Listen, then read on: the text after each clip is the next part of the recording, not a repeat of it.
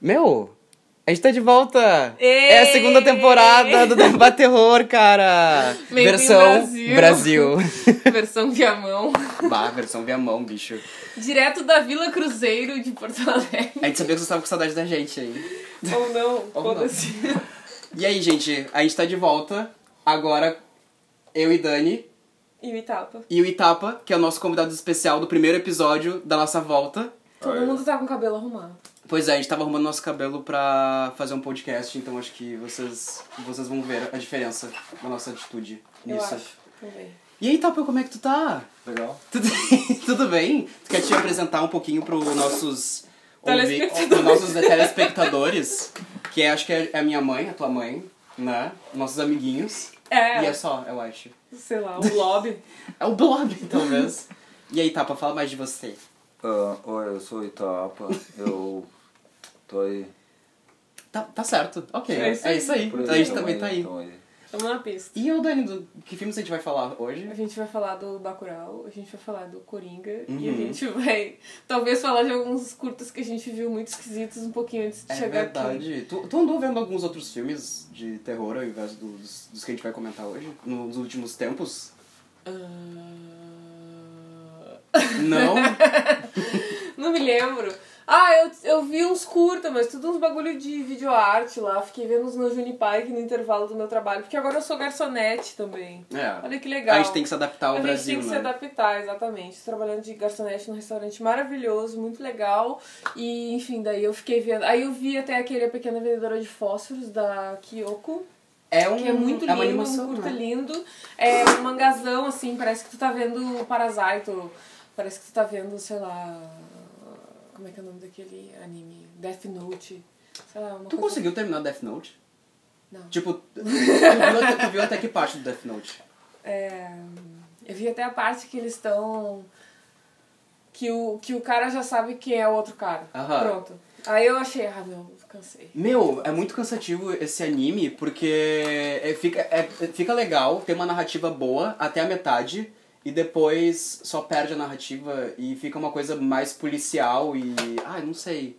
E fica muito focada no personagem principal, que é um babaca escroto, que é o que fica matando as pessoas É. como Death Que Note. cara chato. Aham. Ah, muito chato. E aí, tipo, meio que desfoca um pouco da investigação e fica mais focado nele e naquela, naquela menininha que ele começa a namorar, que Pode começa a en- encher o saco Enche o dele. saco, é. Ah, Bom, mas enfim, assim, tipo, começa legal e começa a ficar muito chato, mas... Enfim, essa, esse anime que a Kyoko fez, é, ela é daqui de Porto Alegre, é uma artista que eu admiro muito. eu vi. É, Ah, eu da vi esse. Autodesenhos, esse... É muito lindo, Eu vi de fumando crack, assim, né? É muito louco.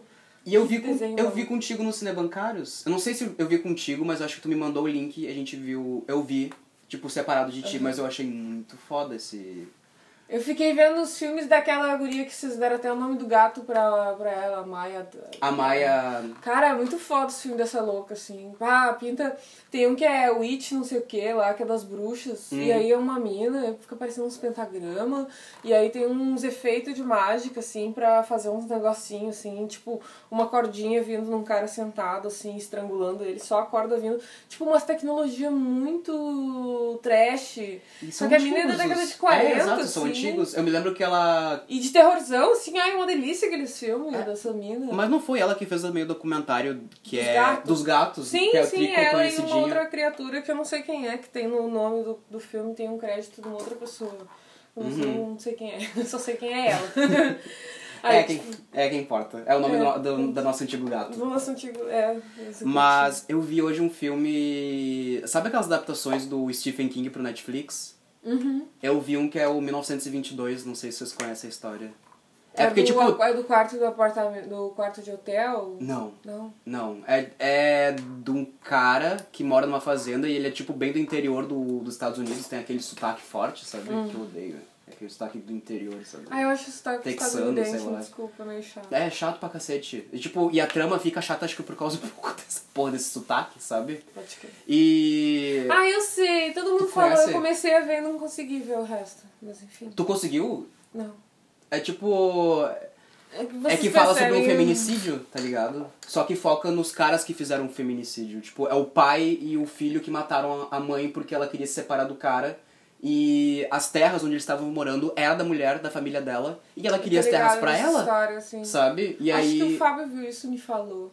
É, Sei lá, alguém viu Só que assim, ó, tem, tem jeito como tu fazer um, um, um livro. Eu não li o livro, mas eu imagino que o Stephen King tem uma cacetada de livro, sabe? Eu acho que eu não li esse, esse daí. E, sei lá, fizeram. Eu não gostei como fizeram o, o filme. Eu achei bem mediano e as atuações estavam horríveis. Eu não aconselho esse filme. Eu vi o Temporada. O que, que é O esse? Temporada é aquele filme mineiro da mina que tem labirintite e vai trabalhar no controle ah, de mosquitos da saúde. E daí ela começa a trabalhar, tipo, uma vida que trabalha na rua, indo batendo de casa em casa, a gente terceirizada do governo, que faz essa coisa de campo, assim, né? De entrar na casa das pessoas e mexer no jardim delas, dizer, ó, isso aqui junta mosquito da dengue, o caralho.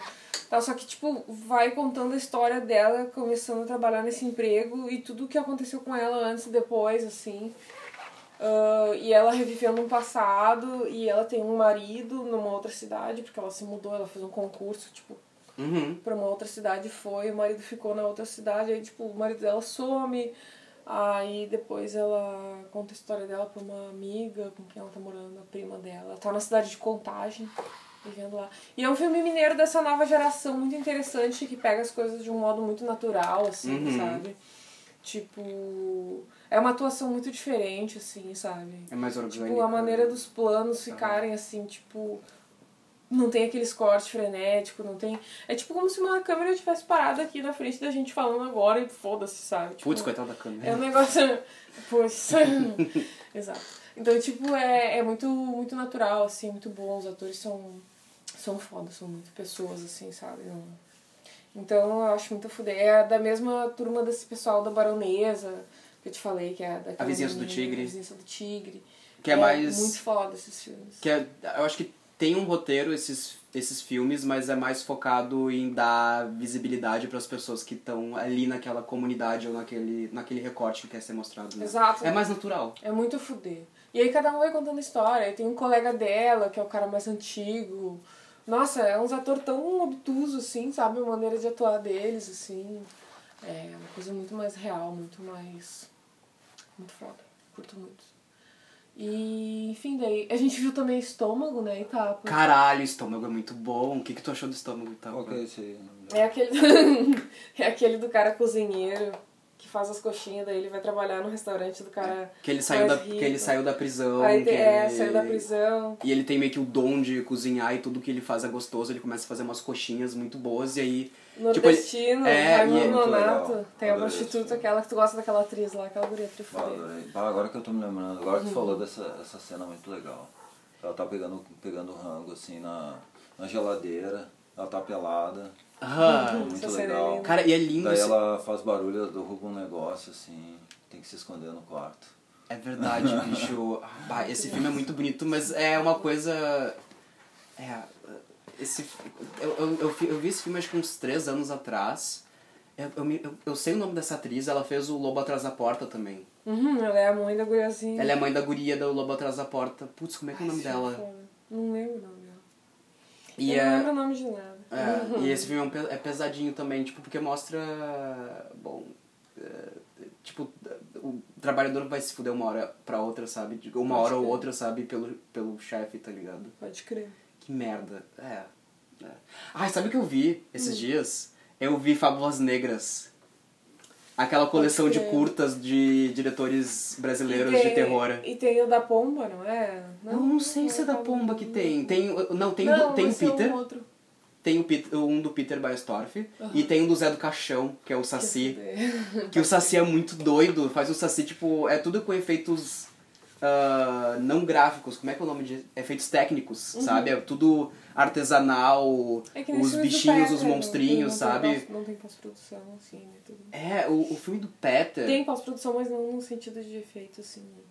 O efeito é, É. feito na hora de gravar, Exato. é com maquiagem. Com maquiagem, com sangue, tipo, feito. Uhum. E o do Peter, é, que é o nosso amiguinho, o Peter é, que a Baestorff. gente ia na, nosso neném. É, nosso A nenê. gente chama o Peter. E o dele é sobre lobisomem. tu, tu, tu, chegou a ver esses, esse Ele filme, passou né? no Cine Bancário, Ah. filme. Não, tu chegou a ver? Não, eu sei que passou no cinema bancário, mas tu viu? acho que não sei. Eu sabia, cara. Meu, vê, porque o curta do Peter Baestorff é muito foda, porque ele, ele meio que desconstrói o lobisomem, sabe? E tu só consegue ver essa desconstrução quando tu chega no final. Bicho, tu- e o final, a transformação do lobisomem pra, pra, o- pro humano é louco, sabe? Porque é quase o, o, o lobo regurgitando a pessoa. Pra, tipo, ela voltar a ser humana, sabe? E é um efeito muito foda, muito bom. Bom, inclusive o, no, no Fábulas Negras ele abre com um monstro que ele nasce por causa da, do, do saneamento básico maltratado numa cidade. Tipo, é um monstro de cocô real. Meu Deus. É muito bom, cara. E, O tipo, filme é mais antigo que o filme do Jorge Furtado. O Jorge Furtado tá chupando o Peter Baestorff. Eu sempre, sempre soube. Sempre soube. Vocês ouviram aqui, o Jorge Furtado tá chupando o Peter Baestorff. Mas, é, é, acho que esse, esse é o apanhado de filmes que a gente viu nesses... A gente, eu vi mais, mas eu, eu não, não sei se eu... Nenhum que eu, memorável que eu, que eu vi. A gente tava vendo agora uma sessão comentada Uhum. com Lucas Parente, Uhum, ah, com filmes do André Parente, uhum. que são. Alguém é filho da Letícia Parente, que é aquela videoartista que fez aquele vídeo Made in Brasil, que ela. Não, eu não sei se é esse nome, não lembro. Acho que não, me- não lembro o nome do vídeo agora, meu Deus. Mas eu sei que ela aborda Made in Brasil na sola dos pés. Esse vídeo é muito foda. Caralho. E daí, tipo, esses caras tem vários cultos experimentais que foram exibidos hoje no, Ca- no Capitólio, daí a gente Uhum. tava vendo, tem uns muito fodas. Né? A gente pensou que a gente ia achar o nosso amiguinho lá de Portugal, a gente não achou. É, a gente não achou. Aí, tipo, tem. O filme que mais me chamou a atenção foi o do. O do. dos bonequinhos. Como é que era o nome daquele vídeo? Eu não me lembro do nome dos, Mas dos vídeos. quem quiser saber pode entrar na programação da sala Capitólio e buscar lá o nome dos filmes da sessão Ah. das sete e meia, que foi esse que a gente viu. Hum, é, vai até que dia? Até dia 18? É, tem uma programação já Uhum. que vai seguir e tal. Mas enfim, é muito foda aqueles filmes Como é que é? experimentais. Não me. Como é que é? Não me Uhum. Esta interrompa. foi a última vez que você me interrompeu em uma conferência. O meu Tem um filme que é um filme ensaio sobre o Cildo Meirelles, da Pape. E é o pegar, tipo, filmes anti... é- é- eles fazem uma redublagem ali, ou é Sim, tipo... eles pegam lá um western com John Wayne, assim, e aí tem uma, uma- o cara falando sobre o trabalho do Cildo Meirelles, assim, todo texto de arte, tá ligado? É, e eu adoro uma redublagem dentro de cinema de western. É muito, muito, muito zoeiro, assim, o bagulho... Sabe o Teleclass? Pois então. Só que falando sobre Só capitalismo que selvagem. De 1974 vídeo, assim. E tipo, ah, muito foda. Aí depois ah, tem um do cara correndo também, né? Que é do André Parente. Uhum, que é um cara correndo quase É um todo o vídeo, depois é ele depois ele entra no carro, ele corre com o carro. É, e fica tocando um jazz, assim, muito louco no fundo. E tipo, é, É, um jazz, bom. porque eu pensei que fosse uma música mais uh, exploitation, tá ligado? É muito, é, uma coisa meio muito exploitation, é muito, muito. É total exploitation, um cara branco, assim, um cara corre, corre, corre. Tipo, é um tipo de cinema que te, quer te pegar não pela narrativa, mas pelas sensações, assim, né? Eu pensei a mesma coisa quando eu tava vendo, É porque muito pelas sensações. As pessoas reclamam desses tipos de vídeo, sabe? Que não tem muito diálogo e não tem uma narrativa, narrativa. direito, mas às vezes tu, meu, tu não é uma coisa, tu não tem que tirar uma mensagem explícita daquilo, é, É, só tu exato. encaixar aquilo na tua na tua vida, tipo, é que o que tu tá ficar, passando ficar pode brabo com a Bienal porque não entendeu as obras. Meu, tem nem tudo tu entende, sabe? Às Gente, superem, sério, superem a Bienal. A outra sério. coisa é, tipo, tentar perceber por outros canais, né? Tipo, Uhum. abrir a mente e tal, enfim. E daí é esse o tipo de pauta que esse filme segue, assim, né? De sensações, eu acho. Tu começa, tu começa a ficar ofegante. Porque o Eu, cara eu tá fiquei correndo. cansado vendo ele Exato. correndo. Eu Muito fiquei, louco. e eu fiquei pensando também, a bunda dele é muito bonita. Eu pensei isso, eu pensei te falar, caralho. Na hora ele correndo assim, aquela bundinha bem redondinha assim, o cara. Meu, aquela bunda que preenche Aquela uma bunda calça. redonda, aquela assim, bun- bunda que, que é farta, sabe? Que cara sabe? esquisito, que né, meu? Ele é. Ai, que louco esquisito, mas a bunda dele era muito bonita. ele era. E eu- ele, ele, ele me lembrou um pouco Itapa, inclusive. Ele me Ele lembrou me-.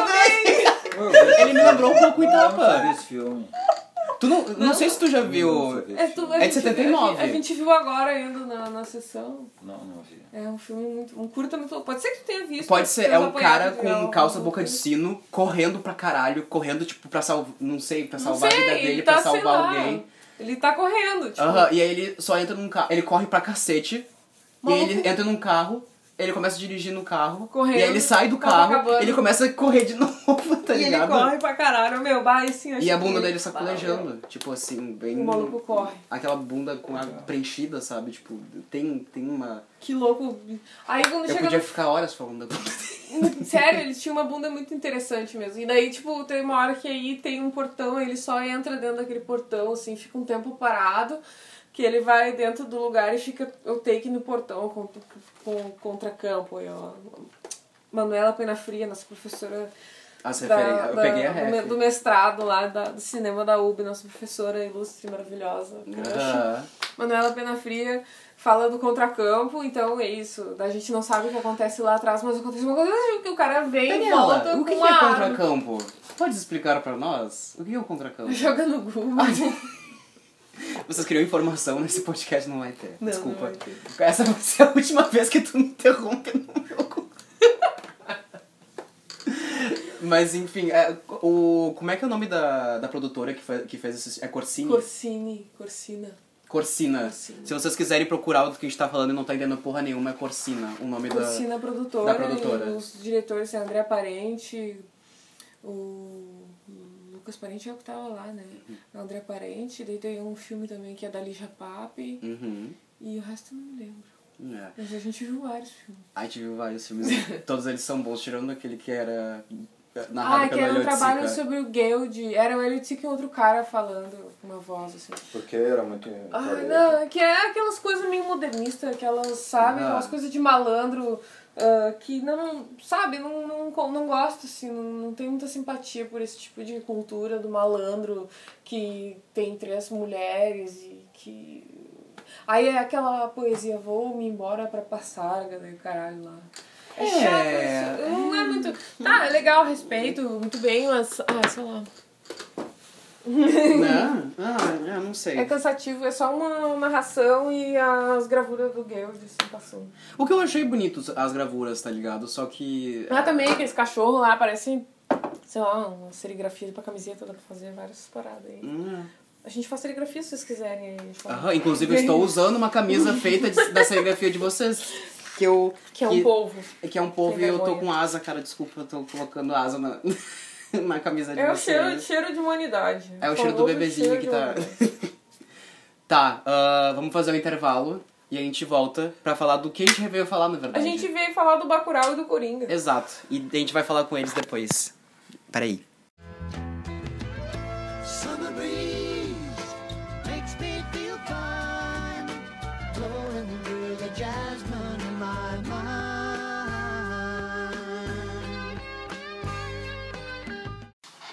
Tá, a gente voltou do, do break e agora a gente vai falar de Bacurau. Bacurau. Eu vi o Bacurau duas vezes lá no Cine Bancários. Sério? E tu sabe que... Tu ganhou a entrada Corte- franca. Cortesia, obviamente. e o pior é que a guria do caixa, eu não conhecia a guria, a guria A não me Ângela? conhecia. Era, acho que ela Ah, ela é muito legal. Ela é muito legal. E eu pensei, ó, sabe que ela namora o Humberto, né? fofocas. Revelações. tipo... Vocês vão... Podcast. Eu tô que eu tô sabendo pela primeira vez e todo mundo vai saber também pela primeira vez. Tá, mas Eles tipo... Eu cheguei lá, eu, eu, eu, eu tinha visto ela uma ou duas vezes, sabe? Mas acho que a gente não se conhece, se conhece, sabe? E eu cheguei lá e pensei assim, ó, "Ô, meu, não sei se tu sabe, mas eu trabalhava aqui e me deram, me deram free, tá ligado? Ela pensei, ó, "Ah, ok, eu vou te dar, mas eu vou escrever teu nomezinho aqui pra depois falar com a Bia. Ela, não, tudo bem, tá bom. e aí eu vi duas vezes. A primeira, tipo, foi muito bom. Eu, tipo, eu gostei, eu, foi bom ver a trama, porque eu não, eu não tinha lido quase nada sobre Bacurau, porque eu queria ir pra lá pra ter o tudo inédito, sabe? Eu também não li nada. E aí depois que eu vi, eu vi de novo no mesmo dia, porque eu fui ver com duas amigas minhas diferentes, e no- na segunda vez eu já tinha, tipo, visto, e no meio tempo eu pa- peguei pra ler algumas resenhas, porque eu fiquei interessado, e é um filme que na segunda vez que tu vê, tu entende mais coisas.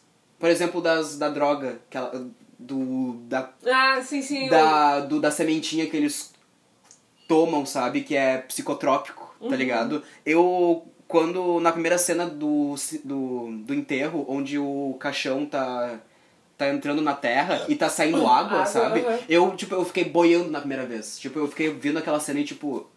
Ok, deve ser uma coisa surrealista que ele colocou ali. Mas aí na segunda vez eu... Não, ela tá sobre o efeito dos psicotrópicos e isso é meio que a, a sacação que ela tá tendo, sabe? Tanto que ela dá aquele... Nossa, eu, hoje eu vi duas mortes. Como é que é? Hoje eu, eu, eu vi duas pessoas mortas, né? E enquanto ela tá vendo isso, o caixão tá saindo água, sabe? Como se fosse uma transição ou, sabe? O caixão tá sendo preenchido com coisas que vão ir e se reno- renovar, sabe? Eu pelo menos eu entendi isso, sabe? Eu Não sei, o que que vocês acharam sobre a, a droga do psicotrópicos que eles tomavam, não sei. Esse, olha, sinceramente, essa parte aí era a parte que eu não, não entendi, não, não consegui refletir sobre isso, assim. Uhum. Fiquei meio que pensando em outras coisas. Essa parte aí meio que não, É porque eles... é, Tem uma hora que o, aquele prefeito bosta... não da- cheguei a conclusão nenhuma sobre isso. Eu não tenho opinião formada sobre. É, não. É que tem uma hora que o prefeito, ele chega lá com um monte de mantimentos e um deles é um remédio, Sim, remédio. tarja Essa preta parte é muito pra louca. depressão e aí a, a Sônia Braga dá Falar que causa leseira, não me perguntem por quê, mas é. um... Mas tem gente que consome isso, sabe? Tá aqui, quem quiser que É. pegue, quem não quiser. É, e eu gostei Faz dessa... mal. É, e eu gostei dessa comparação de algo industrial, sabe? Farmacêutico, da indústria farmacêutica, e algo natural que eles tomam, que todo, todos eles, pelo jeito, todo mundo toma, Uhum. e é uma coisa. E é algo que une eles, sabe? Ao Sim. invés tipo, de isolar e tornar o indivíduo cada vez mais recluso, que não consegue entender nada. Pode crer. E tudo isso voltado pra essa É um indústria elemento farmacêutica. de união daquela comunidade ali, um Uhum. assim. Que aliás é. Ai, sério. O que, que, tu mais... o que que vocês mais gostaram desse filme? Eu gostei de muita coisa, mas achei muito interessante a figura daquele rapaz que fica no alto, que é aquele Xangô que chega, né? O Lunga? Exatamente, eu acho muito interessante aquela figura, assim, sabe? Muito bonito quando ele chega, assim. Ele, ele se arruma todo, né? Fica com aquela roupa muito foda, e daí rola toda. Ah, tipo, a parte que o cara pega o documento do cara e fala, e aí parece funcionário do Poder Judiciário. Qual é Vocês não o. são brancos. Qual é o. O estado que ele era? Era de Santa Ah, sim, do Catarina? sul, ele fala assim, não, nós somos colônias alemãs e italianas, colônias europeias. E aí, aí o, o norte-americano, alemão norte-americano olhando pro nariz da, da Karen Telles. Tu não é branca. tu, tu, tu não, não, não, não. Olha, esse nariz não me engana, sabe? E é. Bom, é, o, Esse diálogo é muito interessante por essa coisa dissimulada da maneira como os Estados Unidos agem, assim, dentro de uma geopolítica, né? Toda aquela história da Síria lá, que aconteceu agora há pouco, é uma, um exemplo, assim, de, de como os Estados Unidos agem sempre de maneira, assim, dissimulada Uhum. nas guerras e tudo. Então o filme tenta trazer isso dentro de uma alegoria daquele diálogo, assim, né? Uhum. E até do diálogo do um cara americano depois atirando, assim, meu, você atirando um cachorro. Tipo, e ele, que cachorro? Não vi cachorro nenhum. tipo isso, sabe? Puta merda.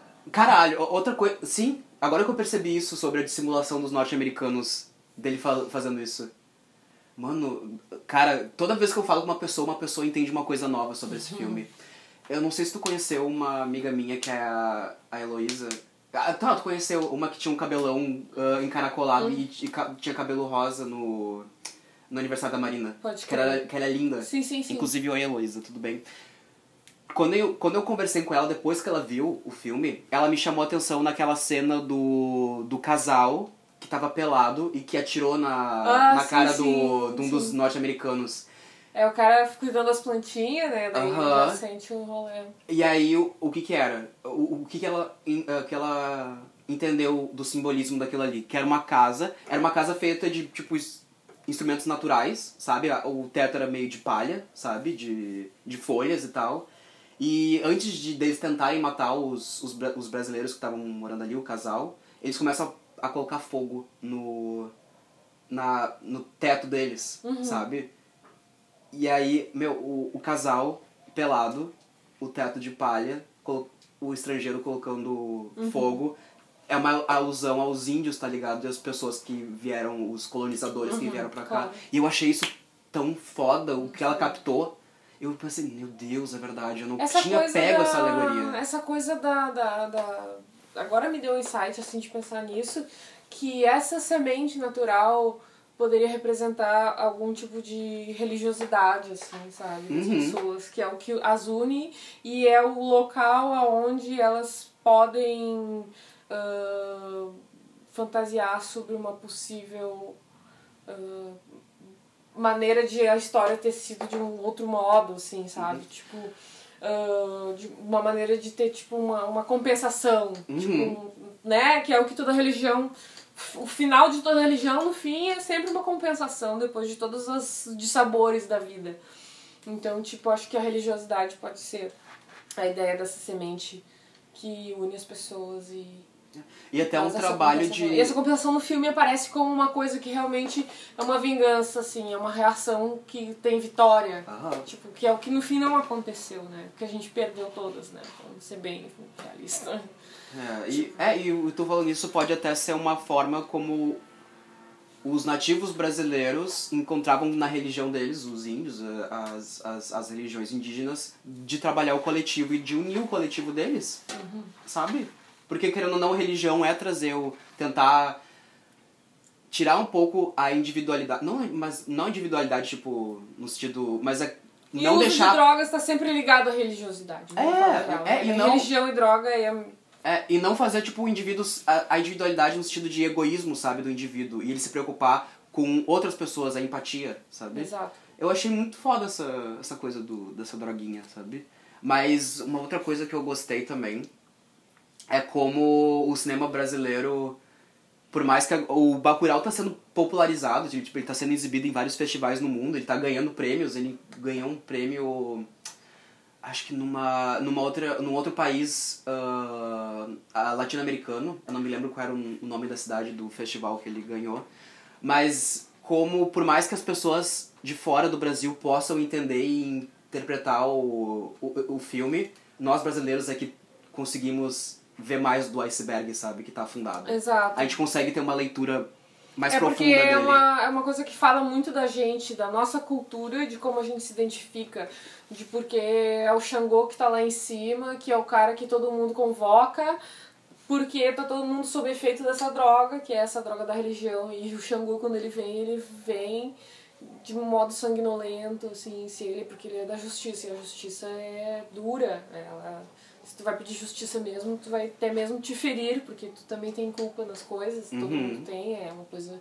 Então, ah, é muito louco como esse filme acessa essa religiosidade brasileira, assim. E a parte das armas, né? As armas estão no museu, tipo, meu. E um museu que, Ah, quando cara. alguém, alguém de fora Isso é entra na cidade, foda. todos os, os cidadãos falam assim, ó, ah, tu não vai conhecer o nosso museu da nossa cidade, onde conta a nossa história? E todo mundo fala, não. E é isso que fode as pessoas, porque eles não têm o conhecimento de tudo da história do... E como eles podem ter essa, sabe, ir pra guerra também e se Aquela defender. cena que o cara chega e vê só os espaços em branco, assim, das coisas que estão. Foda. Porque é no museu que estão as Foda. armas, assim, muito foda, cara. Aham. Foda. Caralho. Foda pra caralho. E... o Tapinha tá, tá nos olhando, tipo, aham. É isso aí. Eu né? gostei desse filme. O que mais tu, tu te identificou com alguma coisa dele? Porque eu acho que tem, por exemplo, a gente é do sul. Não, gaúchos não praticantes. É, pois é, como já diria saudoso Carlão Rochenbach. Ah. Aham. Ma- Mas eu me lembro que quando eu fui ver no, no Cinebancários, quando chegou a parte, tipo, dos caras falando, ah não, nós somos do sul. É. Todo mundo deu um riso nervoso. Ai, ai, ai. tipo, eu não sei como. As pessoas devem interpretar. É, bicho. Ah. Eu acho que nos cinebancários eles têm uma visão mais... A plateia tem uma visão mais crítica do que no shopping. A gente viu no shopping. Vocês viram no shopping? Eu gosto como é que de foi, como é que foi, a- como é que foi a experiência de vocês de ver no shopping? Legal Foi legal pra caralho, foi bem. ah, me senti Jean Rouge. Fazendo uma leitura Citei Jambucha, hein? Só a silhueta etnográfica ali. Aham. Citei Jarrush. É porque. É que eu, eu acho que quando tu vê no. Quando tu vai ver no, no shopping e tu sabe todo o contexto da obra, tu vai estar junto com outras pessoas que talvez estejam lá porque ficaram curiosos porque tem propaganda na Globo, Mas eu tá vou. eu- pois é, Ah, exato. Sabe? Mas, tipo assim, ah, eu não sei, cara, mas eu acho que as pessoas acabam indo também no shopping às vezes, porque, enfim, tem Pô, tudo. como vocês, é, bicho. como eu. Uhum. Então tinha uma mulher atrás de nós que quando deu essa piada do. Ah, não, mas a gente é de uma parte do Brasil que as colônias ah, são europeias, é do sul. E daí teve, tinha uma mulher na fileira de trás que deu uma puta gaitada, assim, tá ligado? Nas duas uma, né? Ou ela é, é muito louca que nem a gente, ou ela é baiana, cata, sei lá, carioca, paulista, que de Rio Qualquer Gaúcho- coisa sem ser o sul. Rio de. Gaúcho é muito bom, até eu ri, né? Então, Carlão Rochenbach, poxa.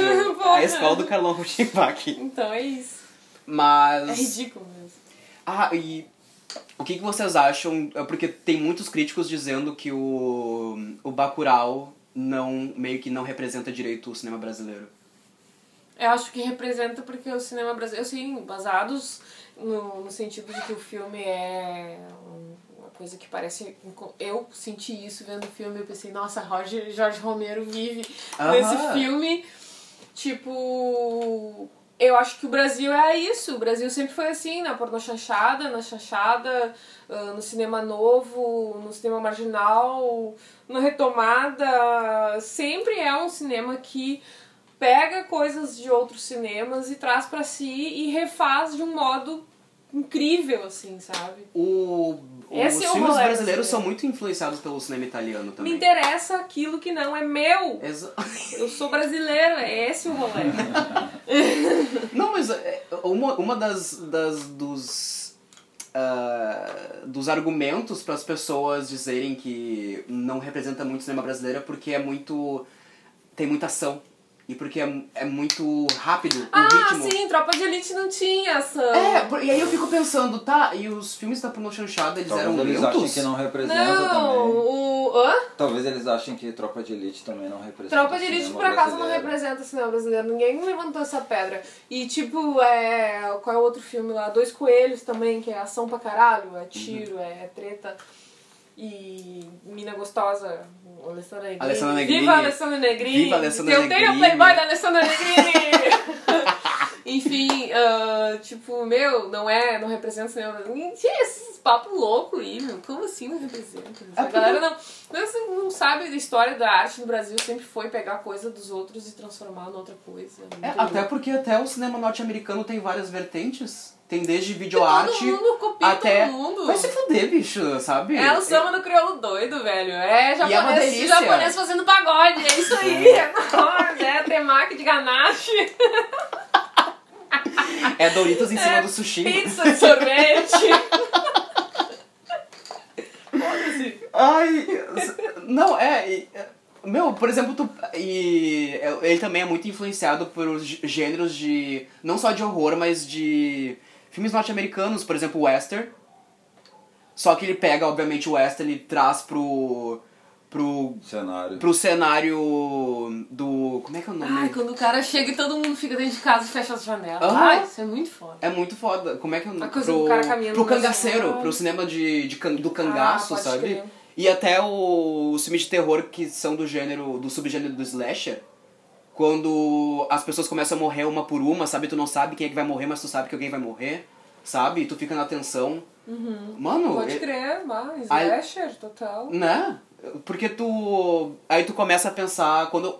O, bom, a gente vai dar spoiler aqui, gente. Eu não sei se vocês já. Ai, pelo amor de Deus, gente. Assim, ó, velho tá, já, ou superem. Tipo, eu quero falar uma coisa pra vocês superem. A gente vai dar spoiler, sabe? Vejam os filmes. Vejam os filmes da gente, sabe?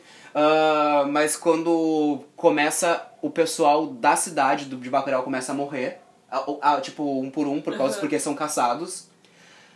Tu acha que vai ir, tipo, que eles vão ser vítimas disso até certo ponto, até o final do filme, mas aí volta, dá reviravolta, e aí os pessoal dos norte-americanos começam a ser caçados e começam a, a voltar o slasher contra os norte-americanos. Sabe? Muito bom. Eu acho isso, eu achei genial como ele pegou isso. É o nosso deleite, a arte, consegue- a arte é o nosso deleite, já que a gente se fudeu, pelo menos numa cena de cinema a gente possa ser pleno. Exatamente. tipo, É, e é um tipo de reparação histórica também, sabe? Exato. Usar o, o, o subgênero e, e gêneros cinematográficos de pessoas que nos exploraram, que nos exploram ainda. Bom, estão explorando o nosso presidente, né? Até o cu dele fazer bico.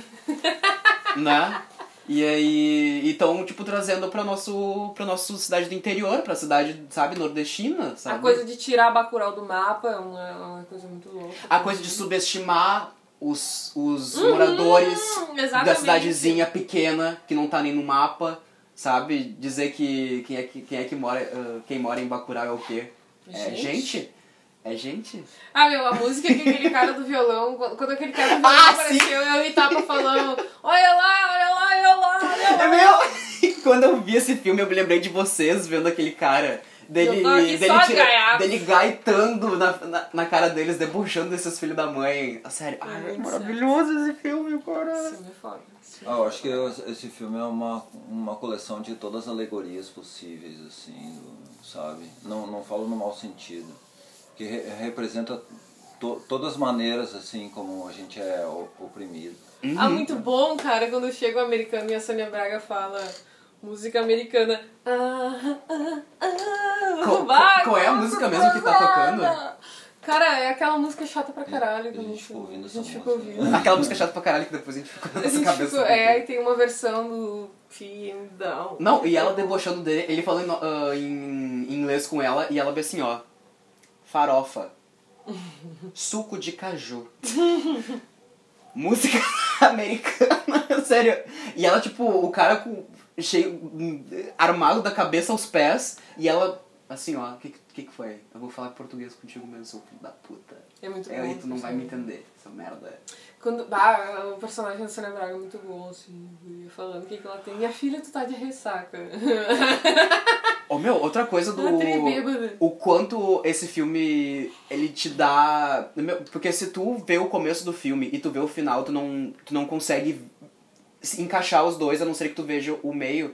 Porque quando tu vê só o começo, tipo os 10 primeiros minutos, o que, que tu pensa do perso- personagem da Sônia Braga? Eu penso que ela é uma crente louca. Eu, eu pensei também isso, que ela era uma crente louca, que ela ia, tipo, encher o saco de todo mundo, sabe? Quando a menina que, que, é, que, é, que era filha do pessoal de lá e neta da, da mulher que morreu e tá tendo enterro, ela tá voltando, tipo... Dá pra ver que ela representa, sabe, uma pessoa com mais estudo, tá ligado? Que ela tá Sim. trazendo vacinas e tal pra lá. E aí a Sônia Braga, tipo, tá no hospital e, tipo, fecha a porta na cara, a janela na cara dela, sabe? Eu fico pensando, meu, essa mina vai, vai dar problema, ela vai estar tá simbolizando alguma coisa. E aí depois passa e, tipo, a Sônia Braga é lésbica, tá ligado? Sim. Tipo, e ela gosta, tipo, ela era amigona da, da mulher e, ela, e foi o jeito dela de lidar com o luto, Reagir, aham. sabe? É muito louco isso. Eu achei muito. E, ai, e, por exemplo, a gente vai pensando que a menina, essa que tá voltando pra cidade, vai ser a protagonista. Não. Sendo que ela não é a protagonista, mas ela é parte daquela tribo e ela é, usa, ela é usada na narração, na narrativa, pra se aproximar daquela cidade e das pessoas de lá. Mas depois vai tomando vida, sabe? Tipo, não, não é que não precisa dela, mas ela é o, o, o pontapé inicial pra trama, sabe? E depois se a trama pode ou não precisar dela, mas ela tá ali junto com aquela comunidade, ela tá ali, sabe? Mas cada um começa a mostrar cada individualidade deles, sabe? E, Isso que é muito legal Não, ela, ela aparece pra contar a relação do cara com os outros caras do Isso. Né do, do personagem do, do cara ali que é um meio que um ex gangster Ai, tem os Lunga. vídeos do tem que cara. voltar a ser um Lunga. gangster por motivos de força maior e ele é todo sexy. Vocês estão falando. Não, eu, aqui- antes eu tava falando do cara que ficava na grade, que desceu pra ajudar a galera. E agora ele tá falando daquele cara que tem os vídeos dele na internet. E ele Ai, sim, eu me esqueci dele. Como é que é o nome dele? Esqueci. Ele, ele, ele era o. Como é que é o apelido dele? Caixa? O, o Bingo? O, Caixa. Acho que é o, caixa. o Bozo? Como é que é o nome? Como é que é o nome era? cachorro Mala, ma, Caixote, ma- caixote. maleta, caixote? Malote, Malote? malote, Pega meu malote. Acho que é. Como é, é, é o. Pacote. É, o pacote. Pacote, pacote. O pacote. Ah, meu, meu podcast do Alzheimer. isso Meu, e eu amo que, tipo, os vídeos dele matando as pessoas, tipo, é exibido naquele todo caminhão. vendo, assim, ó. Aham, e é isso aí. What the fuck? Esse filme é muito doido, bicho. E também, tipo, se tu, se tu é brasileiro e tu acompanha as notícias e o que tá acontecendo, tu vai pegar meio que referências na trama por exemplo, o menino, o, a criança que foi morta Ah, pelo... eu ia falar disso agora já, nesse momento. Disserte meu sobre... Disserte sobre... Ah, é muito louco aquilo que parece muito as histórias que as pintas contam que acontecem no morro, né? Das criancinhas brincando, aí o gurizinho vai ver o que, que é e leva um tiro da polícia, assim. Uhum. Aí depois só aparece a polícia dizendo, ah, o menino tava armado, o menino ia fazer alguma coisa. Até tem esse rolê, né? O cara soldado falando, porque tu botou um menino, cara, alguém perguntou pra ele. Ele fala que o guri tava, sei lá. Que, aliás, está sendo muito debatido esse tópico agora por causa da... Não só da morte daquela menina ah, de, acho de sete anos, Uhum. oito anos, que foi morta na... junto com o avô dela, tá ligado? O avô Uhum. dela tava perto quando uma bala perdida acertou ela do, vindo de um policial militar. Tipo, Uhum. uma... E depois mais, mais jovens foram mortos, sabe? E Mas tem aquele filme que é Auto de Resistência, que é um filme muito foda também, brasileiro, um documentário justamente sobre isso. O auto de resistência é um negócio que os policiais alegam quando eles saem matando os pintas. Só que tem vários vídeos, assim, tem a história do menino que a polícia passou na frente da, da casa dele, assim. E saiu e chegou assim os, os policiais. E aí tem, tem algumas viaturas do Rio de Janeiro tem uma câmera dentro. Uhum. Então essa viatura tinha, então eles pegaram toda a filmagem dos caras antes de chegarem, eles estavam muito loucos, mano, eles estavam trincados aqueles caras. E daí eles, tipo, passam e dão um tiro na casa do, do menino, assim, tipo, e atiram em todo mundo, assim, então os meninos estavam... Só, só que um dos meninos que tava na frente da casa tava fazendo um vídeo deles, assim, aê, faz aí uma carinha aí, não sei o que, tipo, tava todo mundo brincando, ninguém tava usando droga, ninguém tava fumando, tava todo mundo só numa bicicleta brincando na frente de casa. Puta E aí os merda. caras chegaram e atiraram em todo mundo e daí disseram que eles guri estavam armados, que os guri eram de uma gangue, que estavam vendendo droga, que não sei o que, papapá.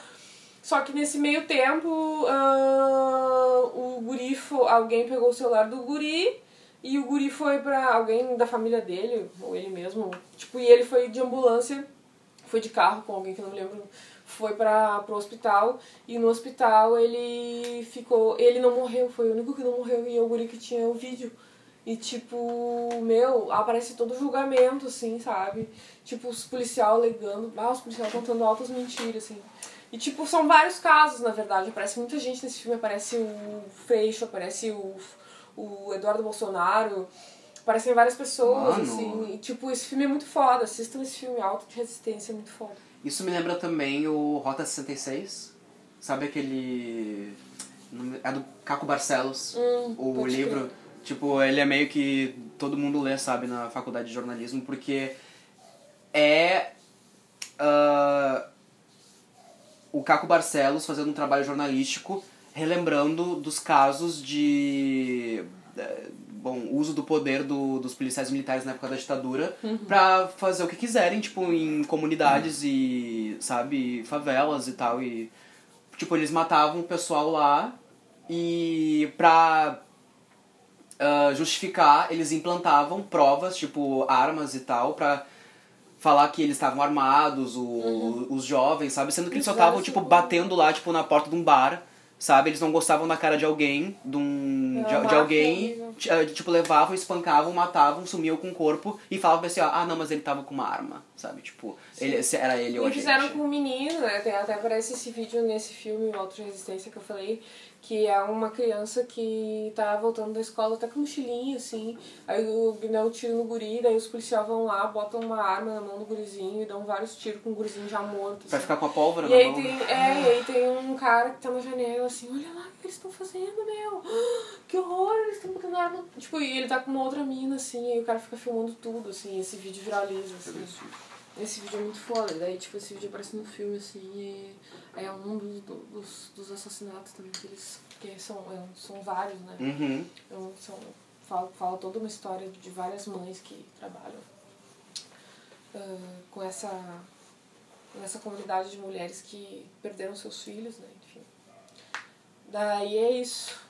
É, olha, por exemplo, a discussão que já deu, sabe? De falar de um aspecto do filme, um do Bacurau, do filme, sabe? É, é, eu, não, eu não sei se as pessoas de fora, tipo, estrangeiros vendo isso, eles podem ver o...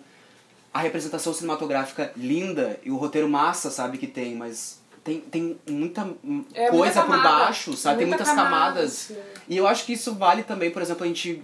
A gente, eu gosto muito de cinema asiático, sabe? Mas eu acho que eu nunca vou conseguir ver todas as camadas, tipo, de uma pessoa realmente, tipo, japonesa vendo filme japonês, sabe? Tipo, re- retratando uma pessoa sul-coreana vendo filmes sul-coreanos que tratam mais de problemas sociais, sabe? É, que tem sua, seus outros. É é muito complexo esse filme, ele trabalha muito com alegoria, né? Alegoria que tu só vai entender se tu entender os códigos daquelas alegorias ali, né? E é muito raso, porra, é muito raso faz, falar do que ele não representa o cinema brasileiro só por causa de que ele justamente ele tá fazendo uma coisa de propósito, que é Mas quem pegar foi que fez essa crítica? Foi o Rodrigo Várias pessoas. Quem, Constantino. quem fala, Foi o Rodrigo Constantino Oh, que falou quem isso. fala, quem Ai, faz caralho. esse tipo de comentário que é, que, que é um cinema que repita um cinema Uma de outra época, tá sendo, que, o- sendo Ah. que o cinema de outra época Também que ele eu vai repetir, já Vai era uma, uma imitação, não, já era influenciado por, pelos outros cinemas. É, E que inclusive Entendeu? também sofreu o mesmo tipo de Só que ele já na está época. legitimado pela idade, pelo tempo, Eu entendeu? vou mijar. Eu. Ah, então a gente vai fazer um break. Hum. A gente já volta então.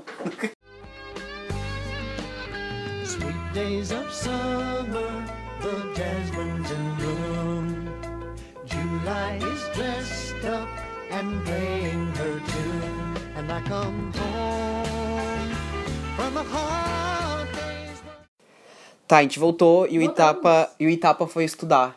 Que ele, Bonito, que ele estuda. que ele precisa fazer pra, pra aulinha dele pra amanhã. E a gente tá enchendo o saco dele. A gente tá contigo, Itapa. Vamos lá. Estuda, meu nenenzinho. E agora a gente vai comentar sobre o Coringa. Coringa. Mano, eu, eu acho que eu, eu, já cheguei a conversar contigo sobre o Coringa e eu conversei, conversei com outras pessoas sobre esse filme. que foi esse daí? e eu acho que eu te falei que eu não sabia se eu gostava ou não gostava, porque é muito eu não sei se. é, No sentido de eu não sei se outras pessoas, a não ser eu, vão ver esse filme e interpretar da maneira que eu interpretei. Eu penso a mesma coisa, porque eu acho que o filme trabalha muito bem com essa coisa de ficar claro que o. Bom, o Batman não aparece nesse filme, mas pra mim sempre foi muito claro que o Batman é muito chato. É, o, ele, o super-herói mim, um Batman. burguês penteiro, assim. Só. Noiado. Um problema que devia estar no psicólogo. Não, né, enfim. E, tipo, e que o Batman é um problema. E o Batman não aparece no filme, parece só o Bruce Wayne ali, criancinha, bem bobinho e tal. Enfim. Que é uma criança, ah, tipo, uma pode ser criança, bobinho, pronto, obviamente. Exato, uma, uma criancinha, gurizinha. E aí, e aí aparece a, a história do Coringa, que é óbvio que sempre vai ter um guri mongolão que vai ver o Coringa e vai, tipo, ficar idealizando ele como um herói. Assim como tem gente que fica romantizando o romance do... Romance, a relação entre a Arlequina e o Coringa. Uhum. Porque sempre tem gente maluca pra distorcer tudo e ficar viajando. Mas pra mim, assim, a minha leitura do filme é que o filme trabalha bem com essa ideia de que não existe um herói, assim, né? Porque o Coringa é um cara que tem todo um problema, tem todo um abandono. O pai do Batman é um merda. O cara da televisão é uma merda. É tudo uma merda, tá tudo um lixo. E o Coringa é só um miserável que é fruto disso tudo. Que por um azar do destino teve a chance de pegar uma arma na mão e matar três caras por um outro azar do destino, para de tomar seus remédios também por causa de um descaso social com essas pessoas. E ele não é herói nenhum, ele é um maluco doente, como sempre foi em todos os filmes do Batman, em todas as histórias em quadrinho. Um vilão, ele não passa disso. Ele é até um pouco. Como é que é um. Como é que é a palavra? Ele tem. Ele começa a ter um. A, a autoestima dele começa a mudar até com, no decorrer do filme, sabe? Porque primeiro ele não tem autoestima alguma, sabe? Exato. Aí depois que ele vê que as atitudes que ele tá tomando. A gente vai falar spoiler, gente. Desculpa. Ah, eu, eu pensei que vocês já estavam conscientes disso. Assistam o Coringa. Assistam Coringa. Ou foda-se também, vê, só escuta esse É, podcast, nenhum- bicho. Não vai te custar nada, não vai cair, não vai cair a porra do da tua orelha de escutar a gente. Ah, quando ele começa a matar pessoas, o, a narrativa meio que vai encaixando essas mortes como se fossem. é, justificáveis. E até, tipo, às vezes até a gente cai, sabe? Tipo, obviamente que uns cara pentelho, chato, Ma- Mauricinho, que estão no trem Os enchendo o saco da, da mina e. Tem que tomar uma tem que bolacha tomar na uma, tem que cara. tomar uma bolacha na cara, sabe? Agora, Eles matar mereciam. também não... Matar não merecia. Tipo, é, matar. Não sou a favor de matar, entendeu? Simples Aham. assim. Agora tem uma coisa que, tipo assim. Ele fala mu- muitas verdades, assim, como por exemplo a história de que o Bruce Wayne é um cara que. Ah, que nem conhecia os caras, mas que se compadecia muito pela morte dos caras, enquanto que se fosse ele caído no chão com um tiro, ninguém daria a mínima.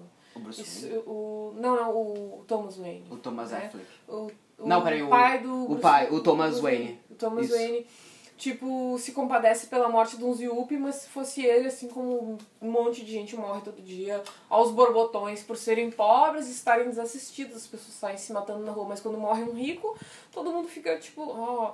Então aparece muito essa coisa de que como é muito fácil, principalmente quando tem, ah, nossa, aquela galera desgovernada na rua, me lembra muito as passeatas de 2013, assim, cada um pra um lado, assim, Hum, ninguém, tipo, uhum. tinha, sabe, todo mundo enlouqueceu, e aí qualquer ídolo maluco que aparece que fez qualquer merda, com umas frases de efeito, É, e não que a gente se queira. torna um super ídolo, só que, meu, ele pode ser um psicopata, meu É, bem. e não ele que- o é. Exato. E não que a gente queira, tipo, relativizar os protestos, sabe? Tipo, não, sabe?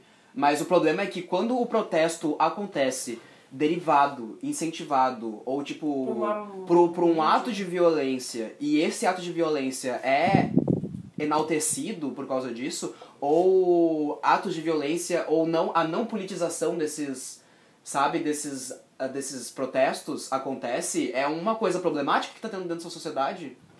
E eu acho que esse filme, ele trata mais isso, eu, porque o, o personagem que mais me, me intrigou no filme não foi nem o Coringa, foi a sociedade onde ele tava vendo, foi a Exato. Gotham. É um filme sobre a cidade, sobre como momentos de crise econômica e social é muito fácil as pessoas penderem para um lado completamente desgovernado e ah, saírem por aí adorando ídolos que são bem duvidosos, tipo É muito fácil tu- eleições presidenciais Ah! nos últimos anos, as últimas eleições presidenciais maravilhosas que o, o Globo nos apresentou, né? É muito fácil tu achar que um ato de violência ou um assassinato é algo justificado dentro de uma sociedade violenta, onde tu tá rece- tipo, recebendo atos e, e sensores violentos o tempo inteiro, Exato. sabe?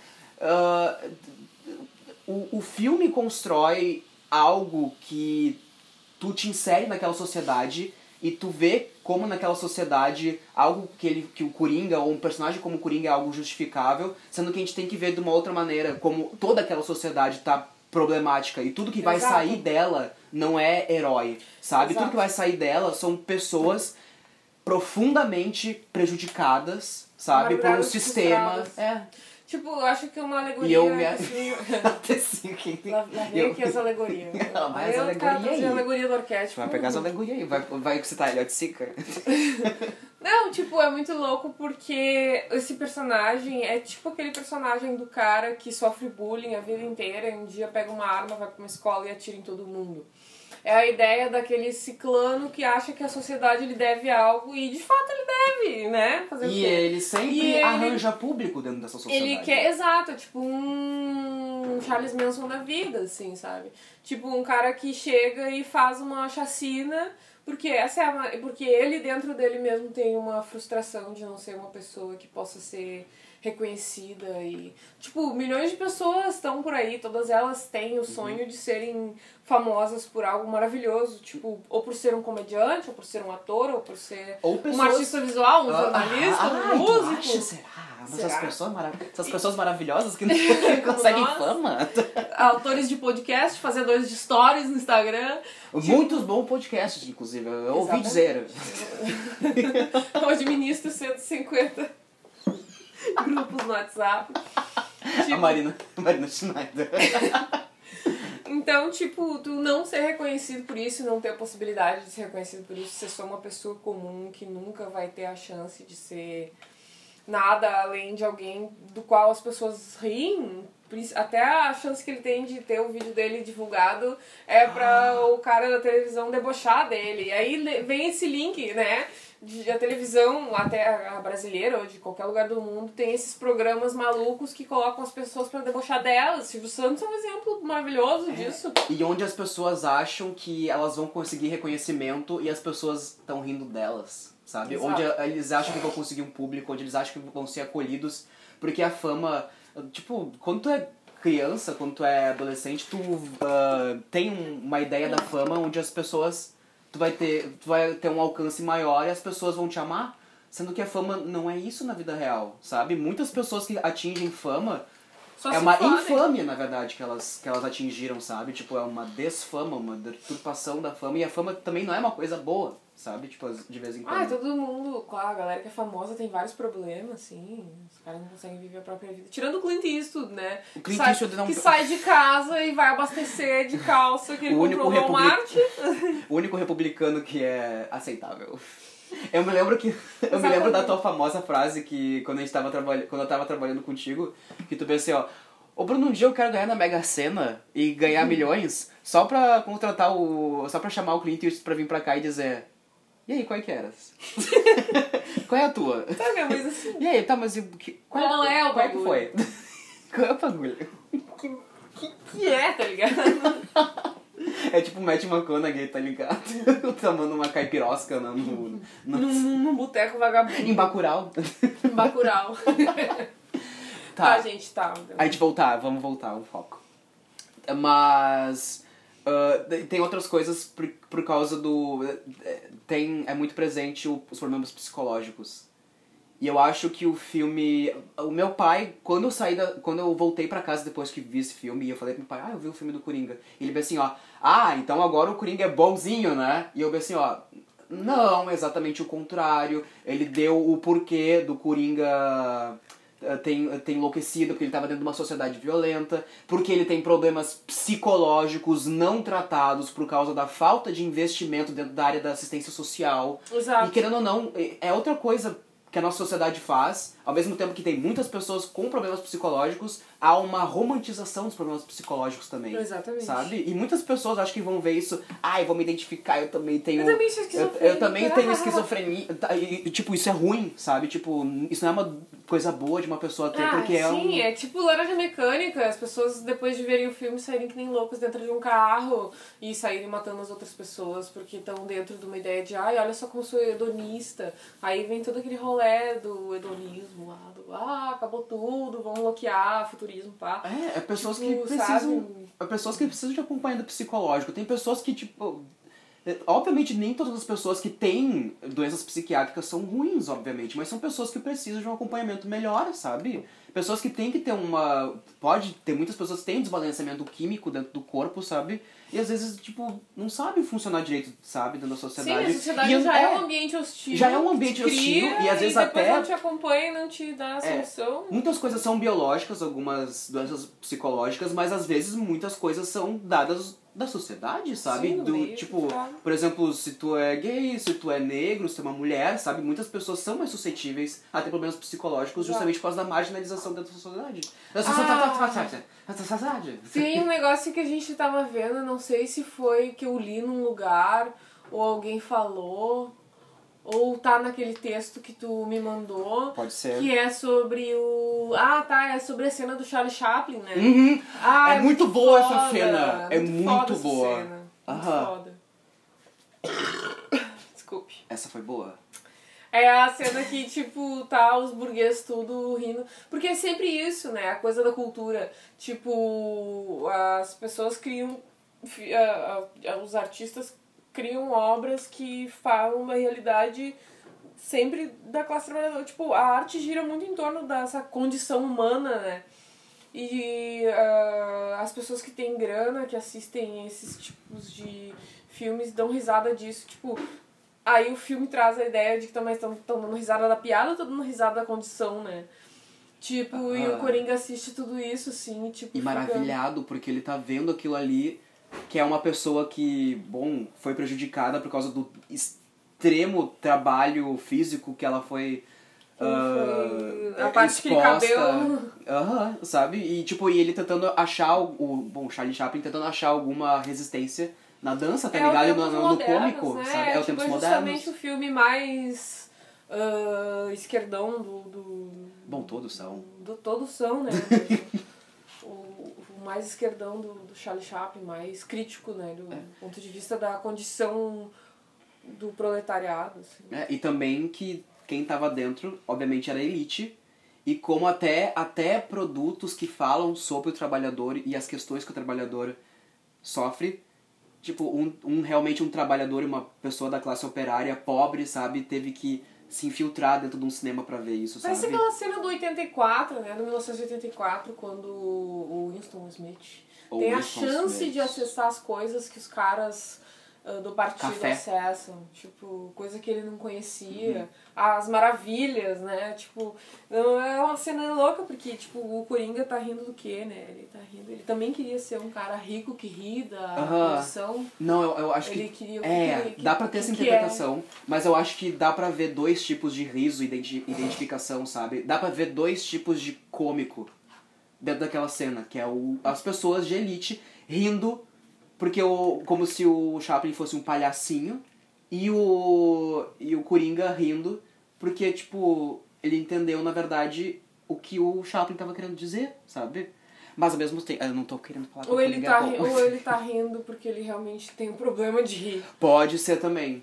Mas eu acho que o, o riso dele ele tava sendo mais Porque sincero. é muito louco, porque, tipo, o cara tá triste, tá puto, tá apanhando e tá rindo, né? Isso é louco. Uhum. Essa coisa do sorria, né? Essa ideia do filme também é muito louco, porque, tipo. ah, a sociedade, ao mesmo tempo que te fode, que não te dá nenhuma assistência, exige que tu seja uma pessoa feliz e sorridente, né? Porque são os teus sorrisos que abrem portas. Uma pessoa mal-humorada, uma pessoa antipática, Ah. irritadiça, não consegue nada. Todas Louca, as portas se fecham. descompensada. Tipo isso, entende? Então, essa cultura do você tem que sorrir, né? Tipo, é muito. Você tem que fazer trabalho trabalho de base, tem que ir no, nos eventinhos sociais, fazer amizade com as pessoas, porque senão elas não vão te contratar. tu acha que uma pessoa vai contratar Bem uma isso, pessoa né? descompensada que ninguém conhece? O cara tem que- Desculpa, eu tô com um pouquinho daqui, aqui, sabe? Não, mas é tipo, é uma exigência de que, por exemplo, se tu for uma pessoa passiva. Isso é trabalhado no filme. O próprio Coringa fala, quando ele tá no programa, que as pessoas não se respeitam. E entra essa ideia de que, tipo, o quanto mais cínico, o quanto mais passivo-agressivo e mais competitivo tu for, mais bem sucedido tu vai ser. Só que são. ah, ah, tipo, idol idolatrias de coisas que são ruins, são negativas, porque ser competitivo é uma ideia de que tu tem que passar por cima dos outros e do que for possível pra tu alcançar o teu sucesso, mesmo que seja pra fuder os outros. É, é O passivo agressivo é uma doença porque, tipo, é a coisa de tu não falar as coisas na cara das pessoas e não resolver os problemas e sim ficar tendo maneiras irônicas e sarcásticas de adoecer um Sacais. ambiente, adoecer um ambiente inteiro por causa de uma dificuldade tua de te expressar. E é o cinismo, porque tu. Bom, cinismo é a base do psicopata, tipo, Uhum. né? Tu falar uma coisa e tá sentindo outra. Então, tipo.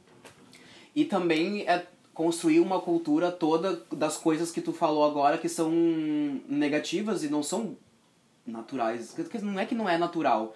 Eu acho que muitas dessas coisas, tipo o sarcasmo, sabe? O, a- a- a- até a violência, sabe? Eu acho que são coisas muito criadas, sabe? Não são naturais do ser humano, sabe? Sim. É uma, é uma, é uma coisa que, tipo, é uma construção social, assim, né? É exatamente isso. Quanto mais. É, o filme traz isso, assim, tipo, quanto mais competitivo, cínico e passivo-agressivo tu for, mais longe tu vai, porque é isso mesmo que a sociedade espera de ti. Se tu é um cara machista, é isso aí. Tá O certo. goleiro Bruno, né? Errado é Assa ser... se o outro é um assassino, Errado né? é tu Mas ele joga bem, bo- ele joga bem bola, ele Exato. faz o trabalho dele bem.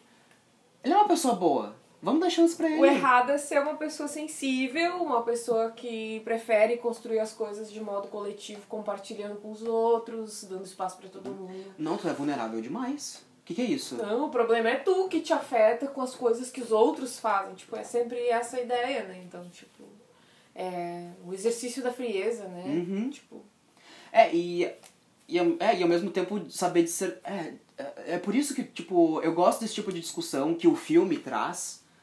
Porque, mas eu duvido que muitas pessoas vão ter esses mesmos tipos de discussões. Sim. Que a galera como tu consegue disse, só enxergar o ídolo. Exato! Porque como tu disse, as pessoas já estão predispostas dentro dessa sociedade a romantizar esse tipo de violência, sabe? Como eles romantizam desde sempre a relação do Coringa com a Arlequina, sabe? Exato. é Óbvio que eles vão errado, mostra um negócio...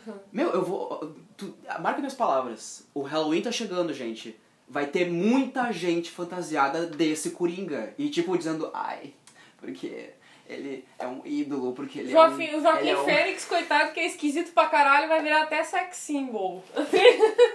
Ele não é. Não, o Joaquim Phoenix é um puta de um ator, gente. E ele é muito conscientizado. Tipo. Eu acho que É até. vegano. Esse negócio de botar um sapato de couro no meio do comercial. Conta essa história, Dani, pra eles, pro pessoal aí de casa. Eu não sei qual que é o, a empresa. Não posso citar nomes de marcas no meu podcast. Na verdade, a gente vai ser, vamos tirar do ar nosso podcast, nosso programa. Bom, estava Joaquim Fênix fazendo comercial para uma grande marca de calçados e daí ele, tipo, simplesmente chegou na hora de botar o bagulho no pé e disse, eu não vou botar. Não uso couro. Eu não, eu não, eu não visto bicho morto. Atriz. Bicho louco do caralho.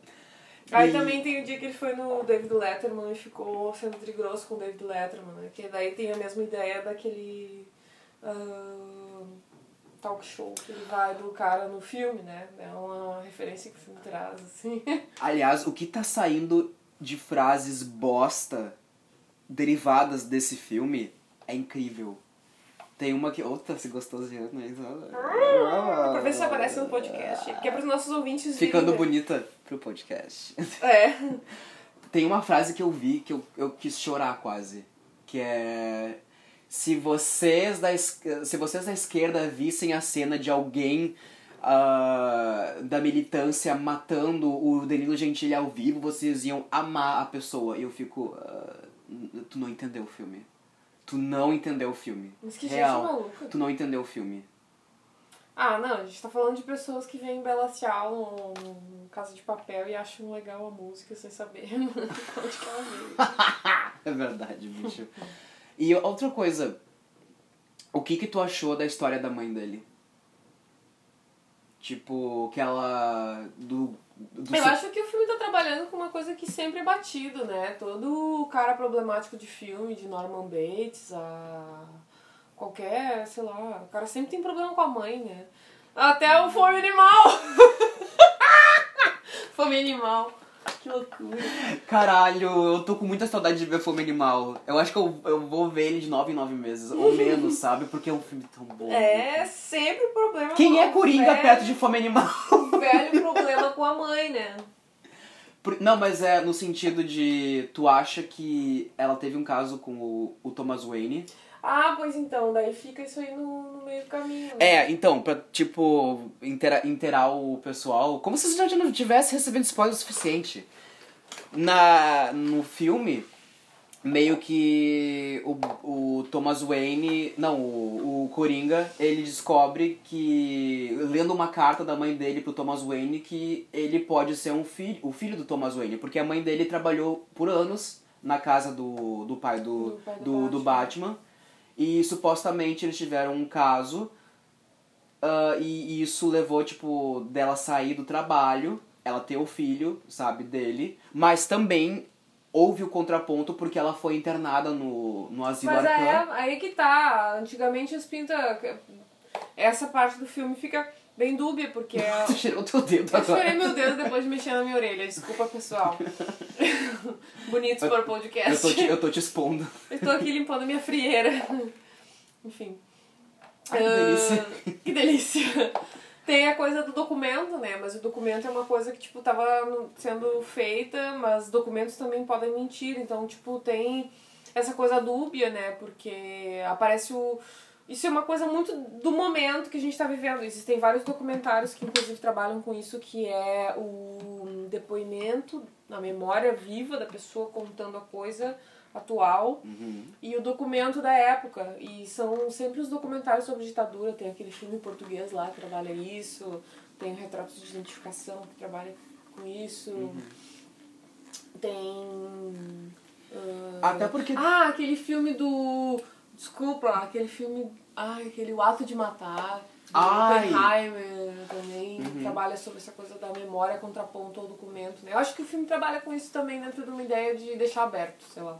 deixar aberto, mas ao mesmo tempo, porque teve a, as notícias que saíram do dentro do filme da, da mãe que foi omissa com o, com o, com o Coringa e o meio que o, o padrasto, que houve um suposto padrasto, Vários, né? é vários, e um deles meio que, tipo, violentou, talvez Maltratava, ele maltratava tava- ele, é, é, o que fica- deu a entender que houve uma do- violência da- até do- sexual t- contra o, Isso. o Coringa, sabe? Mas eu não quero relativizar isso. Não, não pode ter acontecido real. Sim, claro. Mas eu acho que pode ter acontecido também que como ela falou que como é que ela uma filha de uma da gover, um filho de um governa, de uma governanta de um cara, sabe, tipo rico que já estava casado na época, podia assumir o filho dele, sabe, em público. Pois é. Deve isso- ter, pode ter acontecido também um boicote, até porque documentos dentro de institutos de para Sim, interna, podem interna- ser comprados por um cara rico. Aham, e até a mídia também pode ter sido comprada, sabe? Não, tipo, não descartando, mas eu acho que o filme dá pode deixar aberto que sim, pode ter Sim. acontecido uma manipulação pelo Thomas Wayne, porque hum, o filme mostra que ele é escroto pra cacete, sabe? E que pode ter acontecido que a mãe, obviamente ela podia ter so- ela sofrer de problemas psicológicos também, mas que realmente eles tiveram um caso e ao momento que ela revelou que ela tava grávida, ele tipo, não, tu é surtada. Sim, Tá eu acho que o filme surtada. traz isso, sim. Até por a questão de que, tipo, sempre existiu uma irmandade estranha, assim, uma relação de Apolo, Dionísio entre o Coringa e o Batman. Porque o Batman é o cara da ordem, da justiça, das coisas sublimes, das coisas certas, das coisas claras. E o Coringa é o cara totalmente dionísico, da subversão, da loucura, do caótico, do Ah, tu não leal, né? É, e tu, tu viu. Tu leu. Chegou a ler algumas histórias do Batman em quadrinhos. Muitos. Como é que tu via antes o Coringa e como é que era essa relação dele? Tipo, como é que era. Como é que eles trabalhavam nos quadrinhos o, o Coringa? Ah, eu gosto muito da ideia do Arcan e eu gosto mais ainda da ideia do tipo. Do Cavaleiro das Trevas também. Uhum. O Cavaleiro das Trevas é mais, mais interessante porque ele pega o Super-Homem, ele pega o Batman, ele pega o Coringa e uma Robin que é uma garota. Quer Então, tipo, é uma história muito foda, assim. Então tem um debate muito foda, assim, entre ah, o Coringa. E tem a Mulher Gato também aparece no filme. No filme não. No, no quadrinho. Mas tem, tem uma animação. Tem uma animação muito legal desse, desse quadrinho. Cara, e tem, é, é, Daí- é outra, outra coisa, tem muita animação do, de super-heróis que é muito massa, sabe? Mas às vezes não é tão divulgada por causa que não é live action. Eu sinto isso, sabe? Que tem muita. É, mas enfim. Eu tô, eu Não, tô mas é meio que essa caso. ideia, né? Até porque quando, tipo, teve os Cavaleiros das Trevas, os filmes não tem muito. O Batman Cavaleiro das Trevas, né? Uhum. Que saiu e tal. Tem várias coisas que foram modificadas. A ga- A galera que é nerd pra caralho fica sempre puta da cara, porque não foi igual aos quadrinhos, enfim, mas. Mas as pessoas devem saber que um quadrinho cada um nunca vai ser. um, personagem nunca vai ser feito pela mesma pessoa É. a vida inteira. É uma adaptação. Isso não é, não, isso não faz parte da indústria, sabe? É. Cada pessoa que pegar pra fazer um novo quadrinho, uma nova interpretação do personagem, o personagem vai ser modificado, não tem como. Até porque o personagem fictício é maleável. Eu acho que o Coringa nem aparece no Cavaleiro das Trevas, né? Só o Batman e o Superman que ficam se batendo lá. No Eu quadrinho. não me Eu, lembro. é, eu nunca, Não, eu no, nunca li no o filme. No filme. Os quadrinhos aparece o Coringa. No filme- Nos quadrinhos aparece a Mulher Gato, aparece. E aí o Coringa tem uma briga com o Batman no final, que o Batman mata o Coringa Hum. num, numa entrada de um esgoto, assim, e daí tem toda essa, essa coisa que o Coringa tem de entrar na mente das pessoas pra convencer elas das coisas. Então o Coringa fica jogando com o Batman nesse diálogo até a morte. E aí que ele vem, começa a trazer a ideia do dia que o Thomas Wayne é assassinado. Uhum. Ele faz um link com essa história, assim. Até porque o, o Coringa gosta de pegar a fraqueza do Batman, que é ele justamente não querer ma- matar ninguém. Aham, E aí ele tenta fazer isso exatamente. forçar o Batman a matar ele, porque aí ele É isso mesmo. iria fazer a, sabe, o a psicologia reversa, sabe? Eu vou fazer tu quebrar tua própria regra, me matando, eu te transformando a coisa que tu mais odeia, que tu quer me matar, sabe? E aí eu vou vencer. É isso. É, ou seja, o é Coringa um também é louco, sabe? Sim. Tipo, é- ele consegue, mas os dois, eu, eu acho que os dois são dois extremos da loucura. E no Cavaleiro das Trevas eu acho que o Batman tá com um puta de um complexo de culpa. Eu não me lembro direito. Isso não foi Pedro, isso foi a cade- Meu a Deus, cadeira. Acho que faz uns 10 anos que eu li essa história, mas. Tipo, o Batman tá com uma culpa porque o Robin antigo dele morreu, né? Morto e aí pelo ele Coringa, não sente, foi? é, daí então ele sente uma culpa. E ele também fica sempre revivendo o dia da morte do, do pai dele, né? Nessa história. E fica nesse rolê com a TV Mas também. ele, ele se lembra de... A TV fica acusando o Batman, né, no Cavaleiro das Trevas, de ser um cara, Uhum. ah, um justiceiro, um reacionário. E aí o Superman é chamado pelo presidente dos Estados Unidos para combater o Batman. Tu tem que ler Entre a Foice e o Martelo. E eu vou te emprestar ele. Eu vou ler, eu vou ler. Porque ele também dá uma outra visão do Batman.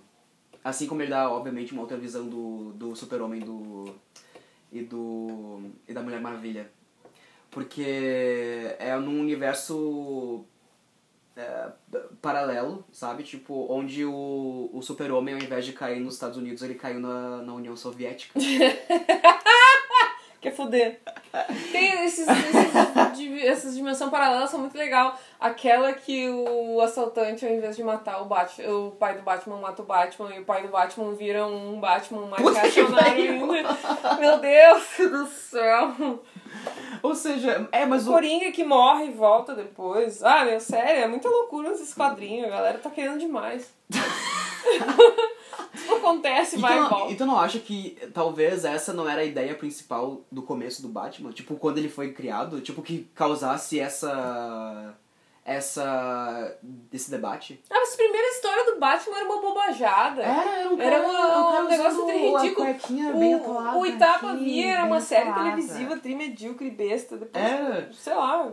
Tem uns quadrinhos também que eu vi uma vez que eram antigos, assim, os primeiros do Batman, que veio uma compilação em capa dura, assim, quando isso meio que virou moda uns 6, 7 anos atrás. Aí eu vi um desses do Batman que era bem pop art, assim, o bagulho parecia que tinha sido feito pelo É, o Andy Warhol, assim, sabe? E era umas histórias bem cagadas, assim. O Coringa é um bicho louco. Não, isso ele sempre foi, mas Sempre foi um bicho louco. uns bagulho meio raso, assim, sabe? Pois é, Então, eu. uma história do Batman que eu desconheço, que eu li alguns quadrinhos. não É, sei qual a- que é a cronologia dele. Mas assim como a história do Super-Homem, que foi evoluindo e ficando mais densa conforme as pessoas e os artistas e os, os escritores e os e animadores fazendo. que iam, sabe, e densificando o Super-Homem, isso aconteceu com o Batman. Eu acho que isso acontece com a maioria dos super-heróis, sabe? Acho que, acon- acho que o começo dos super-heróis é uma coisa mais bobinha e voltada ao público. Mas agora, Nossa. com o decorrer das, das épocas, é por isso que a gente fala, tipo, como é que tu fica cobrando de agora. É, como é que tu fica cobrando de uma adaptação agora, querer, por exemplo, que o Batman seja Ai, filho, ah, bobagem. negro, sabe? Tipo, o começo do Batman, tu também não ia se identificar com o que o Quer Batman é agora. Tu Fala não quer coerência. Não, tu não tem como achar coerência num personagem fictício. Não porque tem o personagem graça. fictício, ele pode se modificar conforme os anos, como Exato. acontece com o Batman. O Batman no Que começo era acontece super-herói. com o Jason, no Sexta-feira 13. Ele morre, depois ele volta. E aí, foda-se. Aham. No Halloween também. Que o Michael Myers é uma pessoa aparentemente normal. Não normal, mas tipo uma pessoa ser humano. Aí depois ele começa a virar um bicho papão, um monstro, tá ligado? Conforme vai indo os filmes, É. sabe? Ah, mas eh, eu, eu, eu, tô, eu, eu gosto de como a história tá indo, mas como a gente tá vendo do Batman, que na verdade ele não é um super-herói também. É. E como foi trabalhado em alguns quadrinhos e como foi trabalhado na trilogia do, do Christopher Nolan, sabe? Mas aí que tá uma coisa que eu sempre achei muito interessante, uma coisa que a minha mãe falava quando eu era pequena. Porque quando eu era criança, passava na temperatura máxima no domingo, Domingo. o filme, o filme do, os três filmes do Batman, o do Charada, o da Mulher Gato. Com o Jim e- Carrey. Exatamente. O da Mulher Esse Gato, que é com a sua, sua, sua A Michelle, Michelle Pfeiffer. A Sossô. A Sophie Loren. a Sophia Loren. A Michelle Pfeiffer e o. O Tommy Lee Jones. Não, o pinguim quem é? Era o Danny DeVito. Danny DeVito, cara. Exato, e esse cara aí, não, o... Como é que é O nome? Tommy Lee Jones era o Duas Caras. E o Arnold Schwarzenegger era o Senhor Gelado. Tá, mas espera aí que tem um outro cara também, que é aquele cara que é dançali- dançarino, que faz o personagem do relógio no Tarantino. Do filme do Tarantino Pulp Fiction, que chega com o relógio dizendo, ah, esse relógio que o teu pai enfiou no cu, eu tô te trazendo hoje e tal. Ah, eu não sei. É Christopher Walken. O Christopher Walken é o chefe da Michelle Pfeiffer. Ele é o cara que empurra ela. eu me quando ela é lembrei! Tá gritando aqui. gata. A louca. tipo, e daí eu, eu também gosto do, do Batman do, do, do Coringa, que é o... Aquele cara que faz o Estranho no Ninho, que faz o Iluminado agora. Meu, O Jack Nicholson. Jack Nicholson, isso aí. O Jack Nicholson faz o Coringa, eu acho muito bom esse, esse Batman. Mas uma coisa que minha mãe falava que eu achava muito a fuder, assim, e que ficou em mim, que eu acho que eu também, é que, tipo, a gente viu o Batman na, na TV, na Globo, e minha mãe falava assim, engraçado esse filme, que o herói não tem graça nenhuma. tipo, o herói não tem graça nenhuma, quem tem graça é o vilão, e sempre foi assim, né, meu? Até no. Super-Homem, bicho. Tipo, vai, é muito chato esse Batman. Se bem que no Super-Homem tem. chato. No Super-Homem acho que tem o único vilão que eu acho babaca e completamente chato pra cacete, que é o Lex Luthor. Eu acho o Lex É. Luthor muito pentelho, É. sabe? Verdade. É, eu vou te confessar que eu nunca dei muita bola pro Super É, eu acho que tu ia gostar mais do Super-Homem entre a foice e o martelo. que pode, a gente pode até fazer um, uma, um, um, Vamos fazer um podcast sobre o Foice e o Martelo. Ah, porque eu não, meu, eu não sei Pode se, falar do que a gente quiser. eu não sei se vocês notaram, mas o podcast é nosso. A gente, A gente pode falar do que a gente quiser. A gente vai, a gente vai, inclusive, o próximo programa pode ser sobre o filme da Abby. Exatamente. E que provavelmente vai ser. E Grande Família. Imagina um programa especial nosso Sobre falando sobre o filme da Família. Grande Família. Bah, o filme Vai da pro baile Família. com Carlinhos. tu viu? Meu Deus. Eu não sei se tu o viu. Paulo Betti. E tem aquele episódio que o Paulo Betti é o amigo gay do Lineu, né? Não sei se tu viu um, um vídeo curtinho da Grande Família que é a sua Marilda falando que ela vê assim, ó. Eu tenho o dedo podre, eu caio na conversa de homem safado, eu bebo, eu fumo. E tipo, não sei. É que tava rodando esse vídeo no Twitter e no Facebook eu. Marilda, Ma- Marilda, Marilda Pessoa. Sophie. Foda-se, na verdade, assim, ó, foda-se o Coringa. A Marilda da Grande Família é, É a melhor heroína. pessoa que. É a nossa heroína. Puta que pariu. E a Nenê. É a Nenê. E a Nenê. E o, e o Lineu sindicalista. Porque ninguém, ninguém vai me tirar da minha cabeça que o Lineu é um sindicalista. O Lineu. Ah, o, o- vamos fazer aquela brincadeira de quem é que votou em quem. Eu acho que o Lineu votou no Ciro Gomes, a Ah, Nenê votou no Haddad, hum. o Agostinho votou no Bolsonaro. Ai, completamente. Eu acho que a. Que a. A Bebel- A Bebel é bolos. A Bebel é, a Bebel é Boulos, é. Pode crer. Porque. O Tuco é Boulos, fala sério. Ah, não. O Tuco O é tem a- Amoedo. O Tuco tem a foto do Che Guevara na parede nos primeiros episódios. Mas aí que tá. O. Tuco é meio anacrônico, bicho. Porque. Anacronia de Tuco, da grande família. Porque ao mesmo tempo ele é muito conservador em algumas coisas. Por exemplo, o re- o relacionamento dele com aquela mina muito a fuder. Ah, aquela guria trimaça, né? Sabe, ele é mais, muito- sabe trocar chuveiro, Ele é muito mexer, panaca. O Tuco é muito panaca, sabe? Ao mesmo tempo que ele representa, tipo, o jovenzinho, ele é um jovenzinho panaca, sabe? E aquele episódio que Porque ele eu aposto- os biscoitos de maconha. Popozão, eu não comi, tu que comeu, Popozão. um tapinha não dói. Assistam esse episódio do Grande Família. Tem, tem completo Tem no no YouTube. completo no YouTube. Um tapinho não dói. O Lineu come biscoito de maconha e fica louco. E olha que o argumento que eu vou te dar sobre o Tuco, porque ele tem uma foto do Che Guevara no, no quarto dele, mas aposto que ele não sabe uma porra sobre o Che Guevara. É, pode crer. Sabe, por Eu exemplo, a Renner vendendo camisa do Nirvana ou do Guns N' Roses? Pode crer. Gun- Guns N' Roses. Que, que, também foda-se, mas Foda-se. no caso é. Foda-se, também pau no cu do Roses. Mas no caso, sim, é coisa do vender um bagulho, galera poser, é isso. Tu, poser, já, poser, tu, tu poser, já entrou poser. num teto onde tu pega uma, uma palavra, uma frase que significa uma coisa a tua vida inteira, e aí quando tu cresce, tu revê essa frase e tu pensa, meu Deus. Por exemplo, esses dias eu peguei Guns N' Roses e eu traduzi, eu bem assim, ó, bah, Meu ah, Deus. Armas e flores e rosas. E eu fiquei tipo, e deu completamente. Modificou completamente o meu significado de Guns N' Roses e da, até da banda. E eu fiquei tipo, bah, que coisa panaca. Que na verdade eu já achava meio panaca, sabe? Pois mas é, eu fiquei tipo, tipo, mas bah, assim, rosas meu e, Deus. e, e armas, que merda. Não, eu fico. Como é que uma coisa assim fez tanto sucesso, né? Dinheiro, né, velho? Porque, tipo, é como se Rosa É hits, Tatuada é virasse. Se Rosa Tatuada virasse uma banda famosa. Rosa de assim. Meu, Sabe que eu, eu, eu confundo rosa tatuada com rosa de sarão. mas quem é Rosa de Sarão? É uma banda. A gente eu tá é divulgando, a gente tá banda. divulgando uma banda agora. Eles nem Não, nos a pagaram não jabá. tá. Que saco. Eles nem nos É pagaram que... dinheiro e a gente tá Ó, divulgando. Dani, a gente perdeu nosso rumo. A gente perdeu. Na- o rumo. E eu acho que a gente vai encerrar aqui o podcast. Mas é isso, gente. Eu espero que vocês tenham gostado da nossa volta em 2019. Ê, O que segunda alegria. temporada. O que a gente já começou também o, no 2019. Mas a gente voltou em 2019. Isso aí, segundo semestre. É que a gente tá no ano português, né? Que europeu. o jet lag. Mas enfim, boa noite, ai. seus, seus bichos loucos.